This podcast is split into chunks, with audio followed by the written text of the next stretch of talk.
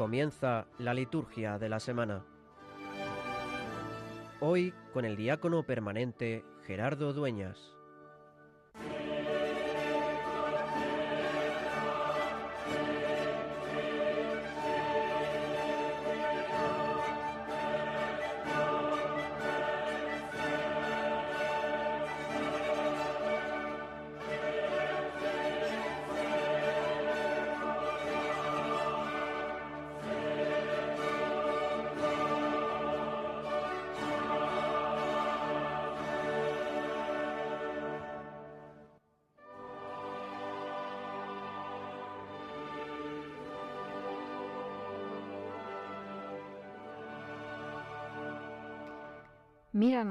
Dios, creador y guía de todas las cosas, y concédenos servirte de todo corazón, para que percibamos el fruto de tu misericordia.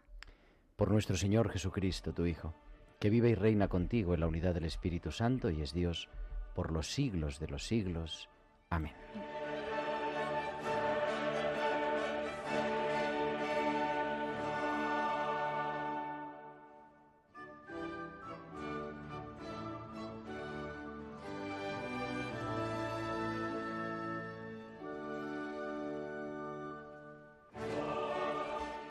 Este verano, como sabes, porque ya lo he contado la semana pasada y en otros programas, he tenido la experiencia de vivir, de pasar el verano en Tierra Santa, en la ciudad santa de Jerusalén, investigando acerca del tema del acompañamiento espiritual, cómo se acompaña al final de esta vida, cómo se acompaña a los pacientes que tienen problemas de salud mental. Y con tal motivo, pues me he podido reunir con cristianos que trabajan allí, conocido la vida religiosa, de manera particular los franciscanos y otras congregaciones religiosas, pero también he entrado en contacto con judíos, con musulmanes, para escuchar su experiencia, la experiencia de cómo viven su relación con Dios y de manera particular en el momento de la enfermedad. Y una de las cosas que echaba de menos es esa idea que nosotros como cristianos tenemos asumida de un Dios misericordioso, de un Dios que acoge, de un Dios que perdona. De alguna manera, de manera en, concreto, ¿no? Con los primos musulmanes, con los creyentes en el Islam, se echa de menos ese Dios cercano y viven su relación de una manera diferente, una manera de sometimiento, de adoración, pero sin esa cercanía y ternura. Este domingo el Evangelio que nos propone la liturgia son las tres parábolas de la misericordia. Leemos prácticamente, leemos completo, o se puede leer completo, el capítulo 15 del evangelista San Lucas. La oveja perdida, la moneda perdida y esa preciosa parábola del Padre misericordioso o del Hijo pródigo, que nos recuerdan que uno de los distintivos de nuestro Dios es que es Padre, que es Padre que perdona, y que nos ama con amor incondicional. Un Padre que, como decía ese libro que publicó en el Jubileo de la Misericordia el Papa Francisco, un Padre, un Dios cuyo nombre es misericordia. Es decir, un Dios que se deja tocar el corazón, que se deja tocar las entrañas por cada uno de nosotros. Un Dios que se encarna, que viene a compartir nuestra vida y nuestra existencia para que también nosotros en nuestra humanidad podamos descubrirnos queridos, amados, sostenidos. Un Dios que entrega la vida, que muere en la cruz por amor. No tenía necesidad de hacerlo, pero lo quiso hacer para mostrar el amor incondicional de Dios a cada una de sus hijos, a cada una de sus criaturas. Por eso creo que es bonito, importante, que vivamos con esa certeza de tener un Dios que es misericordia, que es perdón, y que quiere cambiar el corazón y que quiere cambiar el mundo, siempre necesitado también de misericordia, de perdón y de paz, a base de perdón y de amor. No se trata de palabras bonitas solamente para leer o a nivel intelectual, sino se trata de hacer vida, de experimentar cada uno en su corazón experimentarse amado, buscado por Dios, entrar en esa lógica del perdón y vivir también así, transformando nuestras relaciones, en relaciones de perdón. Por eso, en este domingo, Dios nos recuerda que monta una fiesta porque ha encontrado una moneda. Dios se pone, a, pone en riesgo las 99 ovejas y se va en búsqueda de la perdida. O un Dios que, como leemos en la parábola del Hijo Pródigo, cuando ve aparecer a ese hijo que se había marchado, echó a correr. Lo vio, se le conmovieron las entrañas, echó a correr y lo cubrió de besos. Que no se nos olvide que tenemos un Dios que corre hacia nosotros, un Dios que nos abraza con amor y perdón, un Dios que es misericordia.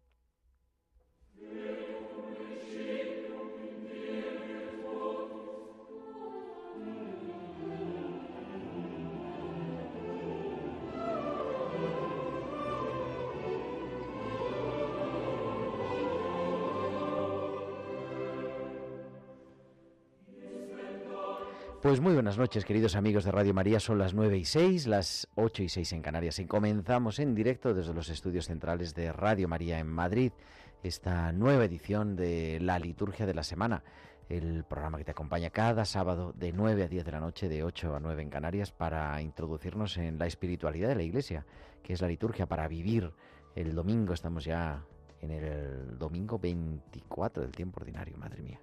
El tiempo vuela con un equipo maravilloso. Tenemos aquí a mi derecha a Patricia Caballero. Patricia, muy buenas noches. Hola, buenas noches a todos. Y enfrente de Patricia, en todos los sentidos, Samuel de Bernardo. Samuel, muy buenas noches. Muy buenas noches a todos. Y al otro lado del cristal, y haciendo que esto sea posible, la magia de la radio entrando en tu casa, en tu coche, en la aplicación, en el podcast que nos vas a oír otro día, Germán García. Germán, muy buenas noches. Buenas noches, Gerardo, y buenas noches a todos. ¿Y de qué vamos a hablar en esta noche del 10 de septiembre? Estamos ya 10 de septiembre. El tiempo vuela. Yo antes había sido eran vacaciones y ya estamos metidos en esto. El otro día me decía una persona, el primer día de clase, un profesor en el colegio de broma, claro, pero me decía, se me está haciendo largo el curso. Y estábamos a 8 de, 8 de septiembre. Pero bueno, eh, ¿de qué vamos a hablar? Pues vamos a hablar del domingo, como decía, el domingo vigésimo cuarto del tiempo ordinario. Vamos a hablar del calendario de esta semana marcado de manera especial por la fiesta de la exaltación de la Santa Cruz el próximo 14, el próximo miércoles, el 14 de septiembre, la fiesta de la exaltación de la Santa Cruz y también al día siguiente la fiesta de la Virgen de los Dolores, la bienaventurada Virgen María de los Dolores. Y eso la un Concilium y muchas más cosas y también pues todo lo que nos queráis contar porque esperamos que nos escuchéis pero también que os pongáis en contacto con nosotros a través de nuestro correo electrónico la liturgia de la semana 1 arroba radiomaria.es la liturgia de la semana 1 1 con número arroba radiomaria.es y en las redes sociales, en Facebook somos Radio María España y en Twitter arroba Radio María Spain. Y podéis publicar vuestros comentarios con el hashtag almohadilla liturgia semana. Y también durante la emisión en directo del programa nos podéis enviar vuestros mensajes a nuestro WhatsApp del estudio al 668 594 383 al 668 594 383. Pues son ya las 9 y 9, 8 y 9 en Canarias. Entramos en la liturgia de este domingo 24 del tiempo ordinario.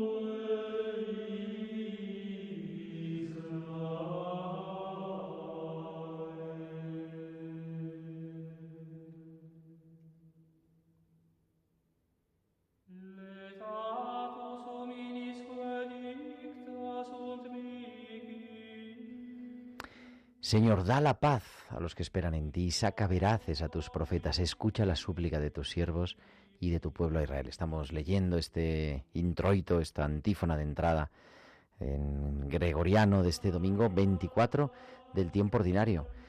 Estamos ya pues en la recta final, son 34 las semanas y estamos en la 24, la semana vigésimo cuarta del tiempo ordinario, cuarta semana del Salterio para los que rezan la liturgia de las horas y continuamos en el ciclo C, el ciclo del evangelista San Lucas, ese es nuestro Padre espiritual a lo largo de todo este año. La misericordia de Dios es, como decía en el editorial del comienzo, es el eje central de las lecturas de este domingo tanto Moisés como el Salmo, como incluso también eh, la primera carta que comenzamos a leer de San Pablo a Timoteo en la segunda lectura, nos hablan de eso, pero sobre todo ese Evangelio, el Evangelio de la misericordia. La primera lectura está tomada del capítulo 32 del libro del Éxodo.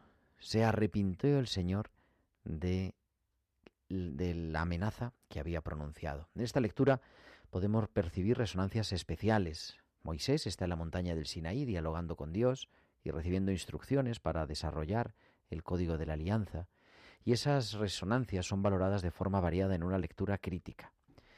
En realidad, eh, desde el capítulo 24 del Éxodo hasta este capítulo 32 que leemos hoy, se nos ofrece un, un ciclo, una serie sobre el culto que deja al pueblo sin el apoyo del profeta Moisés. El pueblo, alentado por Aarón, se hace un becerro de oro. Ya es significativa esa separación, ese momento de Moisés lejos del pueblo. Sin la voz profeta que le señale el camino, el pueblo se pierde. Dios le reprocha a Moisés la actitud del pueblo y Moisés, sin bajar a conocer la realidad, intercede ante Dios y éste perdona al pueblo de la alianza.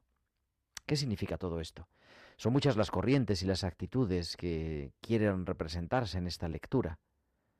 ¿Quién es el Dios de Israel? Un ser libre, un ser absolutamente libre. El pueblo se hace un Dios a su antojo, un Dios tangible, manipulable, una estatua para poderlo manejar.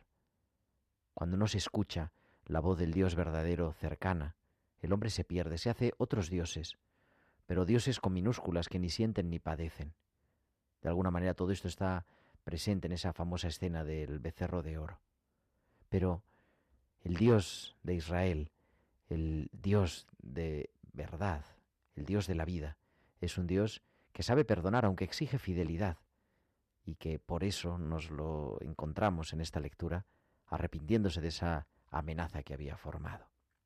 Y contestamos a esta palabra, esta primera lectura, respondemos con el Salmo, el Salmo Miserere, el Salmo 50, me levantaré y me pondré en camino a donde está mi Padre.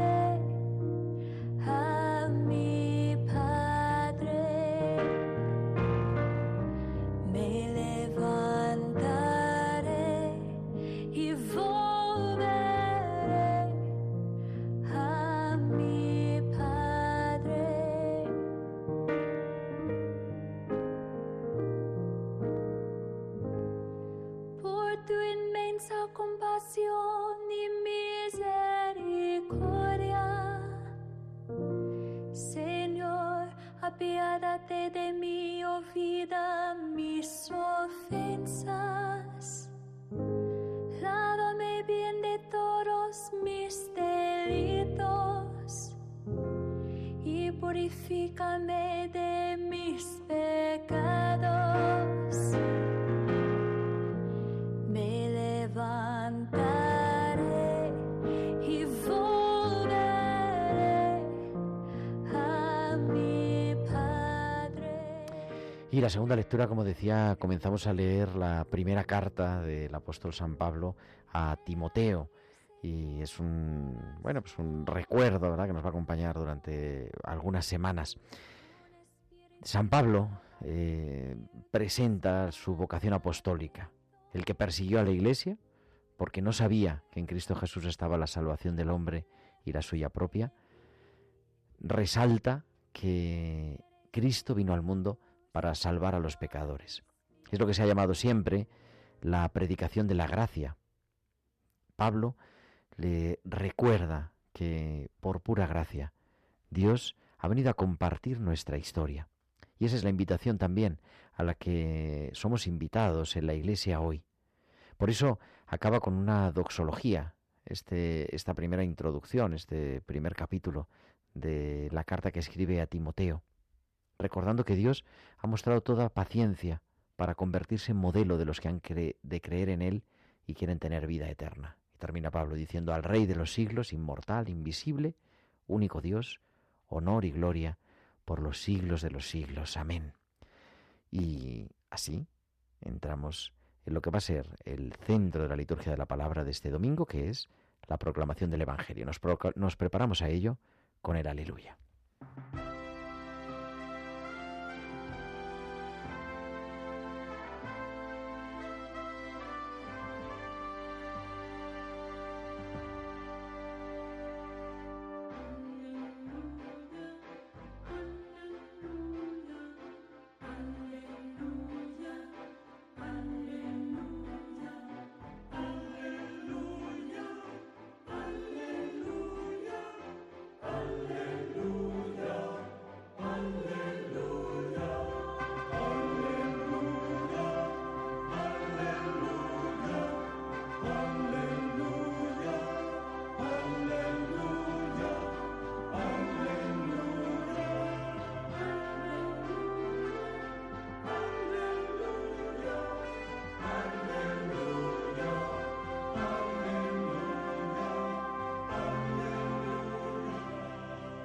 Y el Evangelio de este domingo, como decíamos, está tomado del capítulo de la misericordia, del capítulo 15 del evangelista San Lucas.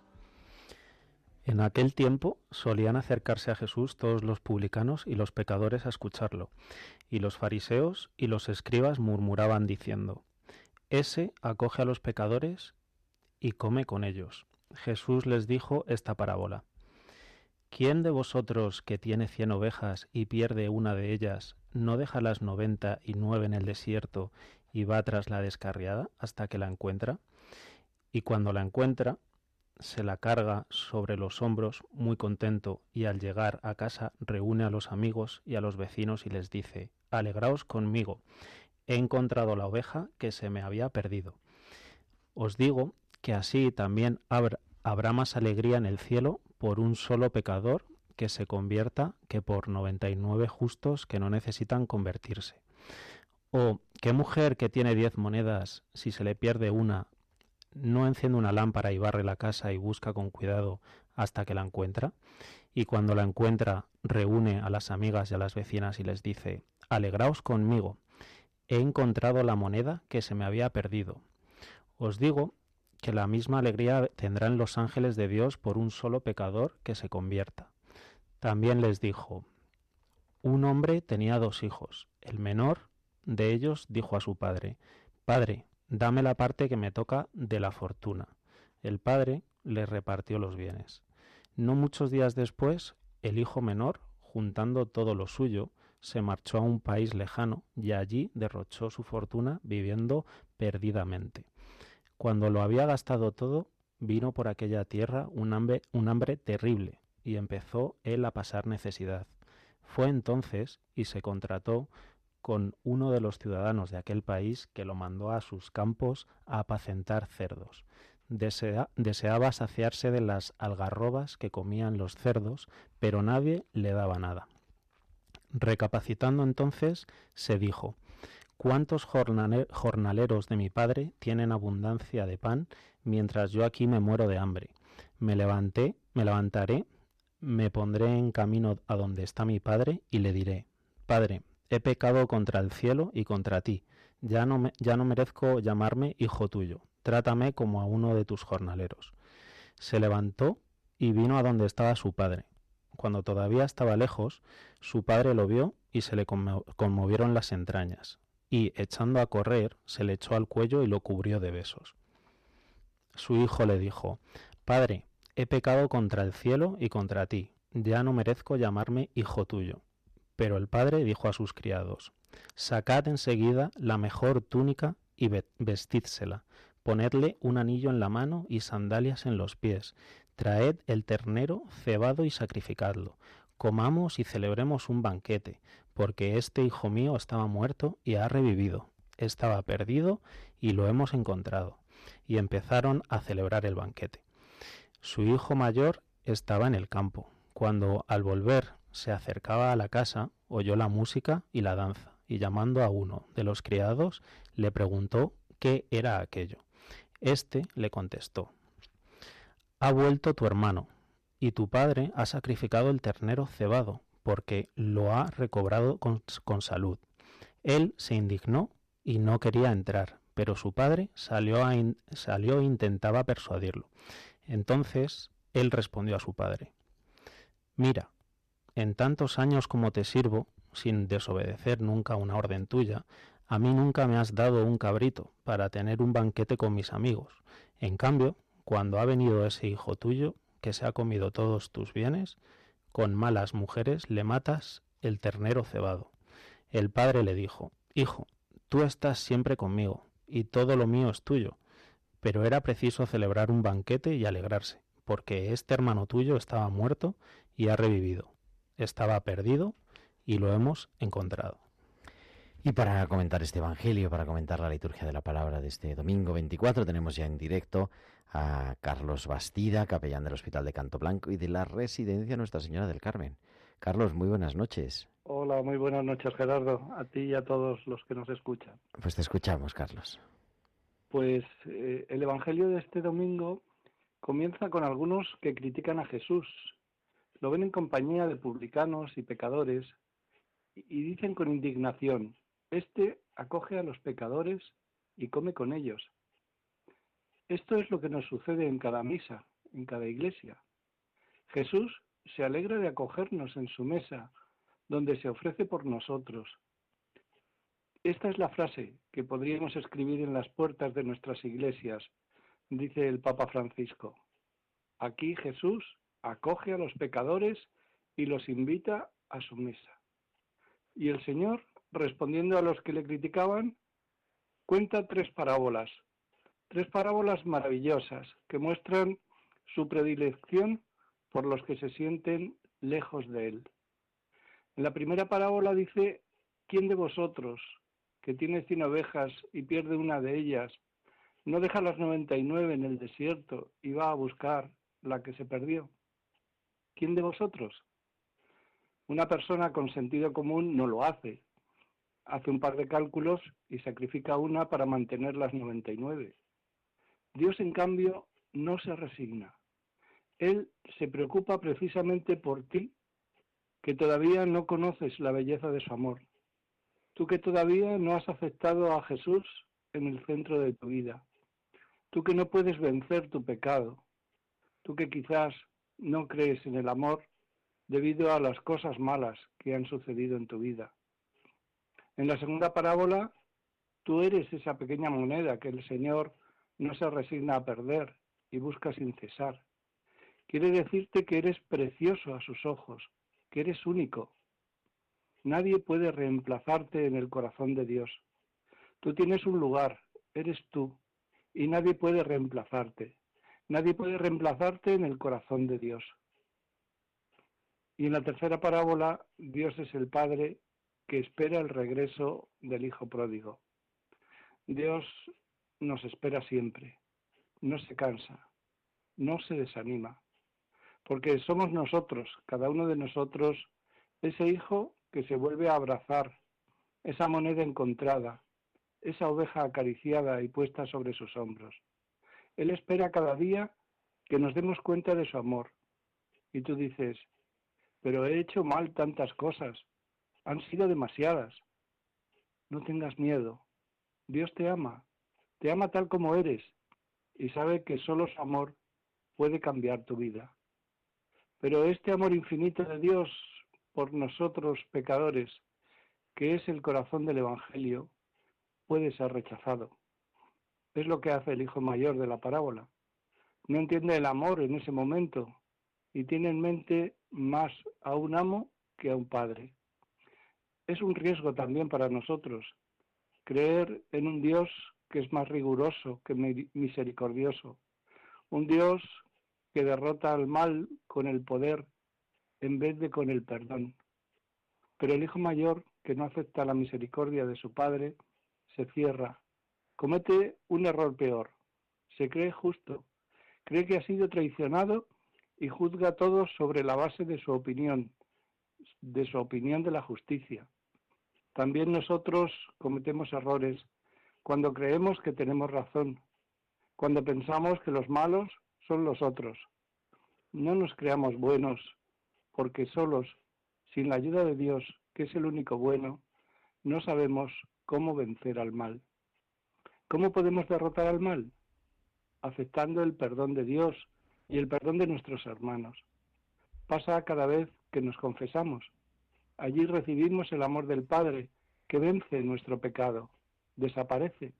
Dios se olvida de él. Dios cuando perdona pierde la memoria, olvida nuestros pecados, olvida.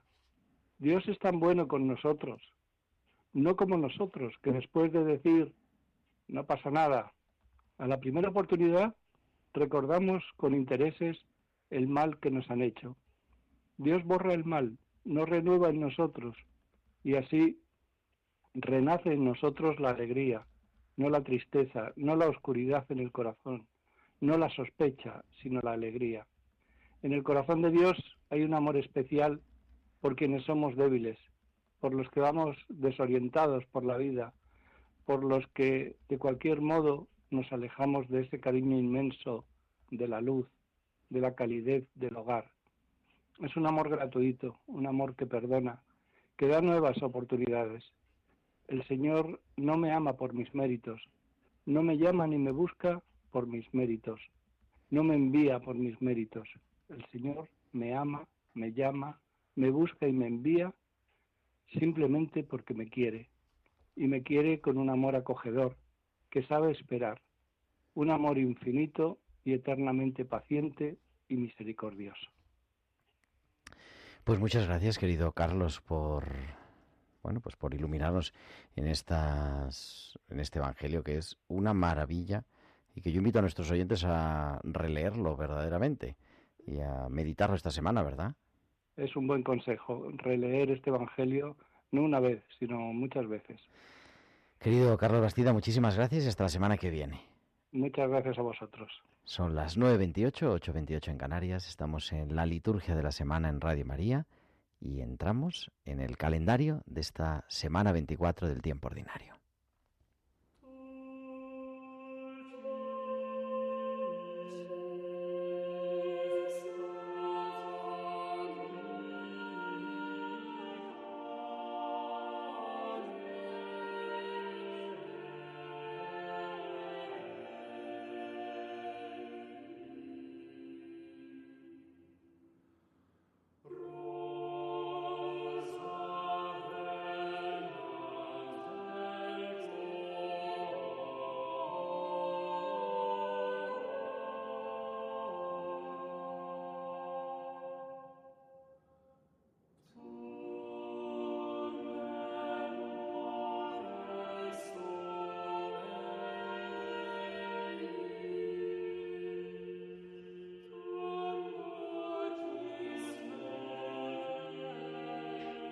Pues este domingo, mañana, el domingo 24 del tiempo ordinario, 11 de septiembre, también nos unimos a la oración de la iglesia que peregrina en Zaragoza porque es el aniversario de la ordenación de su arzobispo emérito, Monseñor Manuel Ureña Pastor, que fue consagrado obispo en el año 1998. El lunes, lunes 12 de septiembre, podemos celebrar la feria o podemos celebrar la memoria libre del dulce nombre de María, una celebración que se remonta al siglo XVI. Israel en Egipto durante la esclavitud empezó a utilizar ese nombre cuyo significado era la preferida del Señor y Lucas en el pasaje de la Anunciación destaca el que el nombre de la Virgen desposada con José era María, María que significa hermosura y que San Jerónimo la llama iluminadora, pues es la fiesta del nombre de María, es la, el día de felicitar a las mujeres que se llaman María. Hay muchas que se llaman María, pero María de algo. pero las que se llaman María así, 100%, pues este es el día y también las congregaciones que llevan el nombre de María lo celebran como fiesta titular, los maristas, los marianistas, etcétera. Martes 13, martes 13, hay tiempo de cuidar, pero es la memoria de San Juan Crisóstomo, obispo y doctor de la Iglesia. Celebramos la memoria de San Juan Pero un momento, porque es que no te oímos, ahora te vamos a escuchar maravillosamente. Celebramos la memoria de San Juan Crisóstomo, patriarca de Constantinopla en la segunda mitad del siglo IV. Las catequesis, las plegarias litúrgicas, en uso hoy día en las iglesias de Oriente, su tratado sobre el sacerdocio, sus homilías, le han merecido el título de doctor de la Iglesia. Pero es, sobre todo, un pastor que con la santidad y su, fe- y su vida y la fogosidad de su palabra imita el seguimiento de Cristo, fustiga los males de su tiempo, el lujo hiriente de las altas clases sociales, en contraste con la miseria del pueblo. Muere el año 407, desterrado por la emperatriz Eudosia, en la región del Cáucaso. Gloria a Dios por todo, fueron sus últimas palabras. Pues San Juan Crisóstomo, uno de los padres de la Iglesia Oriental, con una, una repercusión todavía hoy en día en las liturgias orientales, el día 13, y entramos en el día 14 que decía que era la fiesta de esta semana, la exaltación de la Santa Cruz.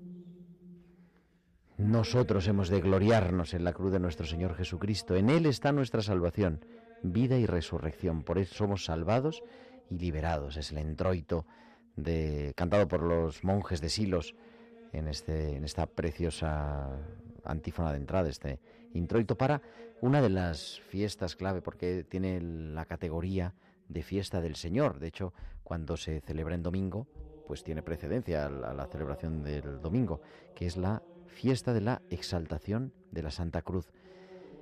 Se celebra, nos recuerda el martirologio romano, al día siguiente de la dedicación de la Basílica de la Resurrección, elegida sobre el sepulcro de Cristo, ensalzada y venerada, la cruz como trofeo pascual de su victoria y signo que aparecerá en el cielo, anunciando a todos la segunda venida. Hoy, si vas a Jerusalén, en realidad la, la dedicación del Santo Sepulcro es el 15 de julio, porque es la Basílica Nueva, la Basílica Cruzada. Pero Egeria dice que el 13 o el 14, no se sabe bien, quizá era el mismo día o el día anterior, depende de, los, de las fuentes, se celebraba la eh, dedicación de la Basílica Primitiva, de la Anástasis, de la Basílica de Constantino, de la Basílica de Santa Elena. Y unida a esa fiesta, el 14 de septiembre, la exaltación de la Santa Cruz. Luego está la fiesta, la Cruz de Mayo también, que era la fiesta como tradicional, pero por eso se ha puesto en el calendario romano en esta fecha, el 14 de septiembre el día de mirar a la cruz. Una, como tiene la categoría de fiesta del Señor, con lecturas propias, nos ofrece la liturgia la posibilidad de elegir dos primeras lecturas, porque vienen preparadas para cuando se celebra en domingo y hay que leer las dos, primera y segunda, pues se puede leer la lectura del libro de los números, ese pasaje en el que Dios le dice a Moisés que cuando una serpiente muerda a alguien, él haga una serpiente de bronce, la eleve, y el que mire a esa, serpiente, a esa serpiente elevada quedará curado y, y, salva la vida, que es una figura que han visto siempre los cristianos y los padres de la Iglesia de la cruz de Jesús, ¿no? Mirar a Jesús esa es la verdadera cruz, esa es la verdadera salvación, o se puede elegir también ese precioso cántico que recoge el apóstol San Pablo en el capítulo segundo de la carta a los cristianos de Filipos, a los filipenses, Cristo, a pesar de su condición divina, no hizo alarde de su categoría de Dios, al contrario, tomó la condición de esclavo y se humilló a sí mismo, y por eso Dios lo exaltó sobre todo. Se lee como evangelio el eh, evangelio, el capítulo tercero de Juan, esos versículos que tiene que ser elevado el Hijo del Hombre, que van en paralelo con la lectura de los números, y toda la liturgia es propia. También el prefacio, tiene prefacio propio esta fiesta.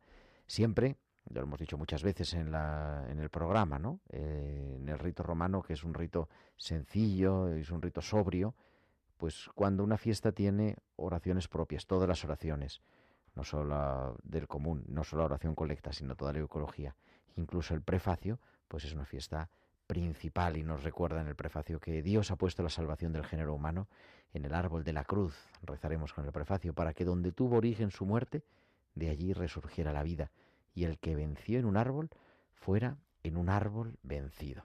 Así vamos a rezar con el prefacio de esta fiesta, por lo tanto, eh, tiene precedencia, se reza en la liturgia de las horas, también en la hora intermedia, ornamentos rojos y, en fin, todo lo que conlleva una fiesta litúrgica. Ese día también nos unimos a la iglesia de Vic, porque es el decimonoveno aniversario de la ordenación episcopal de su obispo de Monseñor Román Casanova y Casanova. Y al día siguiente de esta fiesta de la exaltación de la cruz, la liturgia nos propone conmemorar a María, María que permanece sobre la cruz. Patricia. Conmemoramos a la Virgen María, Nuestra Señora de los Dolores, recordando su dolor en las horas amargas de la pasión de su Hijo, la, espera, la esperada de dolor, profetizada por el anciano Simeón. Nos recuerda que María permaneció al pie de la cruz y por eso se pone esta fiesta, al lado de la fiesta de la cruz. María que está al lado de la cruz. También en algunas ciudades se celebra la advocación de las angustias, de la soledad, etcétera. Y ese día también nos unimos en la oración a la iglesia de Santa, a la iglesia de Zamora, que celebra la dedicación de la iglesia catedral, el aniversario, también a la iglesia de Jaén, que celebra la, el aniversario de la ordenación de su obispo emérito, Ramón del Hoyo López, y también a la iglesia de Albacete, que recuerda también el aniversario de la ordenación de su obispo, Monseñor Ángel Fernández Collado, que fue consagrado en el año 2013. No he dicho que el día, este día, el día de la Virgen de los Dolores, el Evangelio es propio. La primera lectura y el Salmo se toman de la feria habitualmente, de la feria del jueves de la semana 24, pero hay la posibilidad de tener una secuencia opcional, la Virgen, la, Madre Piadosa, que es en español el Stabat Mater, una versión adaptada, y también el Evangelio de esa memoria es propia. Ahí tenemos dos opciones. Juan 19, María junto a la cruz, ese María que es entregada a Juan como madre de, él y madre de toda la iglesia. O Lucas 19, la profecía de Simeón, diciendo a ti una espada te traspasará el alma. El jueves 15. El viernes 16 celebramos, Patricia, la memoria de los santos Cornelio y Cipriano. Recordamos en la, misa, la misma celebración a los santos Cornelio, Papa y Cipriano, obispo de Cartago, en el norte de África, los dos muy unidos en vida, mártires de Cristo a mediados del siglo III. El primero, muerto en el destierro, el segundo, ejecutado por la espada. De San Cipriano nos han llegado algunos escritos, cartas pastorales y su tratado sobre la unidad de la Iglesia. Pero es sobre todo un pastor, cuya influencia se deja sentir no solo en el norte de África, sino también en las iglesias de España. Y concluimos la semana el próximo sábado, día 17 de septiembre, con siempre los sábados, si no hay otra cosa, se puede celebrar la memoria de Santa María en sábado, con las misas de la Virgen María o con el misal propio de la Virgen María, o también tenemos la oportunidad de celebrar la memoria libre de San Roberto Belarmino. Recordamos a San Roberto Belarmino, natural de Florencia, obispo de Capua en el siglo XVII, doctor insigne de la Iglesia, en aquellos tiempos de posconcilio de Trento eh, por su actividad pastoral y sobre todo por su célebre catecismo, alimento de fe de generaciones de cristianos en tiempos pasados. Y ese día también, el sábado 17, nos unimos en la oración a la iglesia de Mérida Badajoz y a la iglesia de Vic, porque ambas celebran el aniversario de la dedicación de su iglesia catedral. Son las 9.40, 8.40 en Canarias. Seguimos en directo en Radio María en la liturgia de la semana.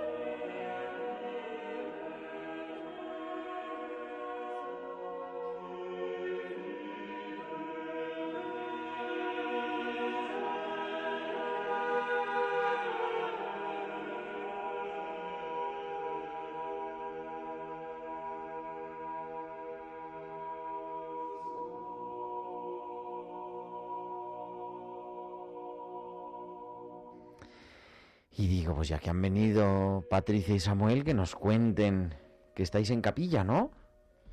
Sí, sí, estamos muy ilusionados. Nos casamos el 1 de octubre, El 1 de octubre, pero si no queda nada. muy pronto. Ya entra nada, eh, tres semanitas. Así que El preparando 1 lo de último. octubre. Madre mía. ¿Y dónde os casáis, Samuel? Para que nuestros oyentes vayan, todos, todos invitados. Están invitados, están invitados. Por supuesto que sí, pues eh, nos casamos en, en el monasterio de San Lorenzo del Escorial, en la Basílica. Decidimos elegir ese sitio pues porque Patri y yo, pues eh, bueno, tenemos un pues un sentimiento especial hacia ese lugar. Hemos eh, estado varias veces y de las primeras veces que, que nos conocimos, pues fuimos, fuimos ahí y ha sido especial, sí, siempre ese sitio. Un sitio maravilloso en la Sierra de Madrid, podríamos decir, ¿no? Sí. Algo así. Sí, sí. A ver cómo es, cómo es el monasterio para los oyentes que no lo conozcan. Pues es un sitio especial, privilegiado, eh, en la sierra, como bien has dicho, y, y parece que no estás en Madrid, que es eh, otro sitio y diferente, y pues es muy solemne también y grandioso, y bueno, es, es especial, es especial. Invito a todo el mundo que no haya estado que vaya a conocerlo porque merece la pena. Aunque no sea el... Bueno, es patrimonio nacional. ¿no? Sí, sí, sí. ¿Y cómo se os ocurre casaros si ya la gente nos dice que estáis locos de casaros en plena pospandemia? No, la verdad es que, bueno, somos creyentes, eh, los dos compartimos eh, este sacramento, el del matrimonio, y, nos sorprendió porque pensábamos que la gente no se casaba, como bien has dicho, pero, pero um, al revés. La gente, yo creo que con el COVID eh, pues se ha dado cuenta también de otras cosas y, sí se está casando y hay muchos matrimonios este año, afortunadamente. Así que, no sé, creo que invito a todo el mundo a casarse, que es- que está que es, que es un momento especial y, y único y bueno, es hay que vivirlo. Bueno, todos los que quieran casarse de verdad, ¿no? Lo que Hombre, significa claro. el matrimonio. ¿Tú te imaginabas organizando una boda siempre en una pandemia, Samuel? Pues no. no me imaginaba ni siquiera conocer a, a Patri. O sea que para imaginarme eh, organizar algo así. Que no va a organizar la boda en etéreo, ¿no? Claro, tienes que Claro. organizar con al- No es que quieres casarte, te quieres casar con alguien en concreto. Efectivamente, eso es. Los sujetos son importantes, ¿no? Si no, no, no hay matrimonio. Entonces, bueno, prácticamente ya la pandemia, afortunadamente, no es lo que conocíamos, ¿no? Y, o lo que hemos vivido en el 2020. Entonces, organizarla ahora sí que ha sido mucho más sencillo y, y fácil. Eh, que, con respecto a, dos años atrás seguramente, ¿no? Y muy ilusionados, muy ilusionados de todo el proceso, de, toda la compañía que, está eh, pues viviendo estos meses con la misma ilusión que lo estamos haciendo nosotros, familia y amigos especialmente, y, y también que nos ordena, es importante, eh, por supuesto, en, en el sacramento. Y, y muy ilusionados. Ya llega el final, el- la última, eh, la recta final y, y deseando ya que, que llegue ese día. ¿Qué os falta? A ver, ¿qué os falta? Así que se pueda contar. Pues ¿Qué nos falta, Patri? cerrar con el catering ¿El Excel? alguna cosa y, y tampoco nos quedan muchas cosas. Eh, ramo de flores, el, mi ramo no lo tengo todavía, así que, pero nada, pocas cosas. ya. Yo creo que lo importante Está. está. Y ya está, y se puede salir adelante con lo que nos falta, así que no hay problema. Pues hombre, gracias, gracias por compartir. ¿Ya habéis elegido pues las lecturas de la boda y todas estas cosas? Sí, Pues sí, ya hemos elegido todo y, y faltan detalles, detalles como comentaba Patri. Eh, las lecturas de la boda están elegidas y, y sí, eh, ya esperando, esperando ansiosamente. Entonces, 1 de octubre. Digo, para que nuestros oyentes recen, también recen por vosotros, para que os vaya bien, claro. para que el matrimonio, la idea de la boda sea feliz, pero sobre todo todos los días después, que vienen después de la boda, porque el sacramento del matrimonio es eso, que no es solo un día. Esa es la cosa. Es para toda la vida. Así es, así es. Que nada, muchas felicidades, gracias, Gracias. por Muchas compartirlo, compartirlo con nosotros ya que estáis aquí. Y vamos a continuar con la liturgia porque estamos leyendo, estamos, claro, comenzábamos en el 2021, en el, en el aniversario de la proclamación de la Constitución sobre Sagrada Liturgia del Concilio Vaticano II, la Sacrosantum Concilium, y la venimos leyendo en todos los programas algún número. La semana pasada nos quedamos, creo que fue en el número 53, ¿no? El de Gloria, Samuel, era el 53. Y este, esta semana mm, continuamos con la oración colecta, número 54 de Sacrosantum Concilium. A continuación, el sacerdote invita al pueblo a orar, y todos, a una con el sacerdote, permanecen un momento en silencio para hacerse conscientes de estar en la presencia de Dios y formular interiormente sus súplicas. Entonces el sacerdote lee la oración que se suele denominar colecta, por medio de la cual se expresa la índole de la celebración. Siguiendo una antigua tradición de la Iglesia, la oración colecta suele dirigirse a Dios Padre, por medio de Cristo en el Espíritu Santo, y se termina con la conclusión trinitaria, que es la más larga, del siguiente modo. Si se dirige al Padre, por nuestro Señor Jesucristo, tu Hijo, que vive y reina contigo en la unidad del Espíritu Santo de Dios y es Dios por los siglos de los siglos. Si se dirige al Padre, pero al fin de, de esta oración se menciona al Hijo, Él que vive y reina contigo en la unidad del Espíritu Santo y es Dios por los siglos de los siglos. Si se dirige al Hijo, tú que vives y reinas con el Padre en la unidad del Espíritu Santo y eres Dios por los siglos de los siglos. El pueblo, para unirse a esta súplica, la hace suya con la aclamación Amén. En la misa se dice siempre una única colecta. No es la Sacrosanto Concilium, es la ordenación general del misal romano, lo que llevamos leyendo desde hace un montón de tiempo, pero bueno, que te digo yo, un lapsus y, en fin, pero es esto, oración general del misal romano. Vemos cómo se celebra la Eucaristía, la introducción al misal. Dice varias cosas de la oración colecta. Primero el nombre. La gente cuando le dices la oración colecta se piensa que es el momento de sacar las monedillas para el cepillo, pero no tiene nada que ver con la colecta ese sentido, en el sentido de recolectar las ofrendas, eso será después, sino que es colecta, como decía, ¿no? Porque recoge el sentido de toda la celebración. Es un poco la que da el, la clave de lo que estamos celebrando. Por eso nosotros nos gusta empezar el programa. Hemos empezado el programa antes a las 9 leyendo la oración colecta de este domingo, ¿no? Y siempre empezamos leyendo la oración colecta del domingo, porque en el rito romano, que es nuestro rito, es la que recoge el sentido de la liturgia de este día. Con tres partes, ¿no? La invitación a orar, el, o cuatro partes. El oremos. Luego, es muy importante, y además lo recalca el, eh, la ordenación, ¿no? Todos, juntamente con el sacerdote, guardan un momento de silencio para hacerse conscientes de que están en la presencia de Dios y puedan formular en su espíritu sus deseos. Es importante, sería bueno para los celebrantes eh, que respetáramos este momento de silencio, ¿no? Porque a veces es oremos, inmediatamente eh, sigue la celebración, es verdad.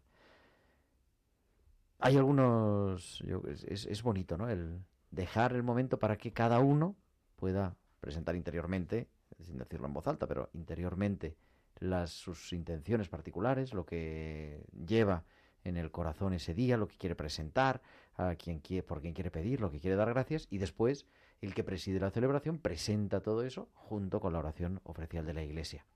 Segunda parte, la tercera parte entonces es pues lo que es la oración que dirige todo y que nos recuerda la ordenación general del misal romano que termina con la mm, terminación larga. Por eso pone las tres, ¿no? Por nuestro Señor Jesucristo, tu Hijo. Porque otras veces las otras oraciones que se hacen en la misa, la oración sobre las ofrendas o la oración después de la comunión, terminan con la terminación corta. Por Jesucristo nuestro Señor. Amén.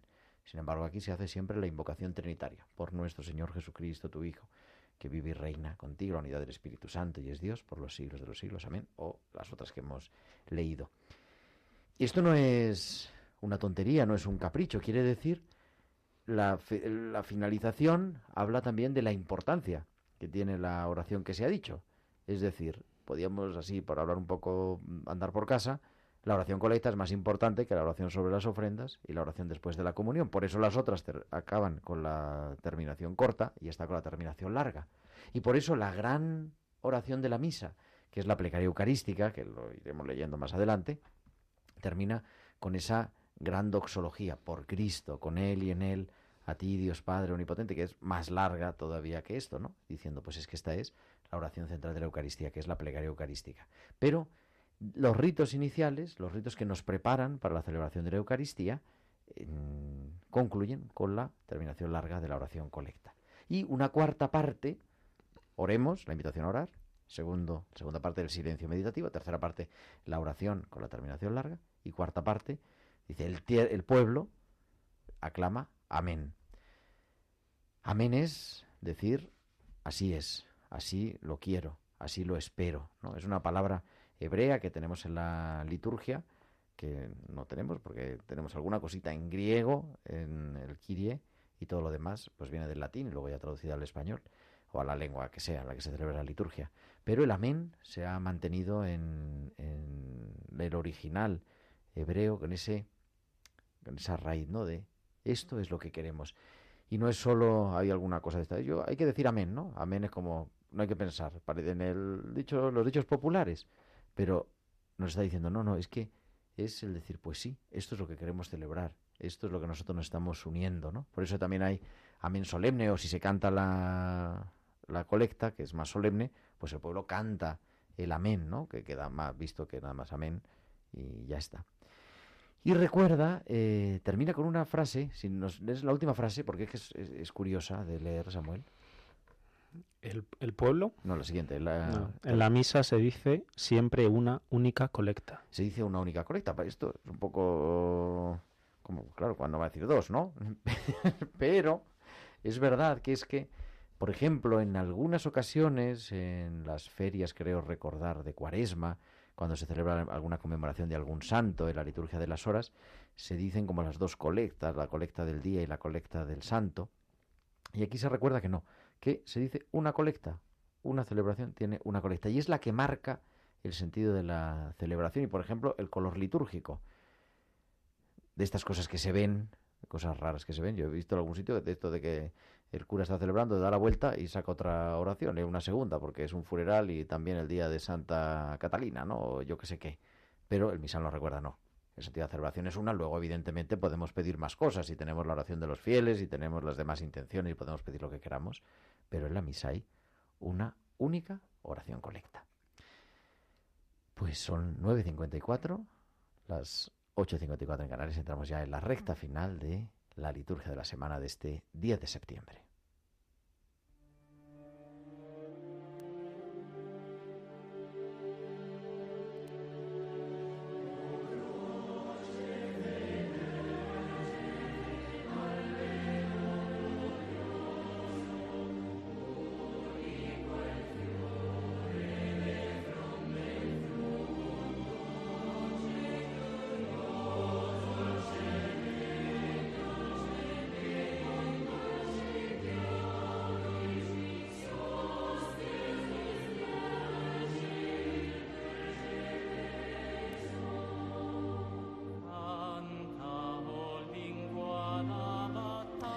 O Cruce Fedele de Marco Frisina. Con esto llegamos al final de nuestro programa y nada, les deseamos feliz boda, feliz matrimonio y muchísimas gracias por acompañarnos. Aquí tenéis vuestra casa, esperamos que vengáis algún día más. Muchas gracias a ti, Gerardo, por invitarnos y por dar la- eh, las gracias a este momento. Y nada, seguro que la boda va bien, ya te contaremos y encantados de venir otra vez. Bueno, pues nada, Patricia Caballero, Samuel de Bernardo, muchas Muchas gracias, buenas noches. Muchas Gracias, también a Germán García en el control técnico y nosotros volveremos el próximo sábado, que será 17 de septiembre y a las 9 de la noche, las 8 en Canarias, estaremos aquí otra vez para seguir compartiendo la liturgia de la semana. Ahora, a las 10 en punto, a las 9 en punto, tenemos las noticias, el informativo de Radio María con todas las noticias de España, de la Iglesia y del mundo. Que tengáis un feliz y santo domingo. Un abrazo de vuestro amigo el diácono Gerardo Dueñas.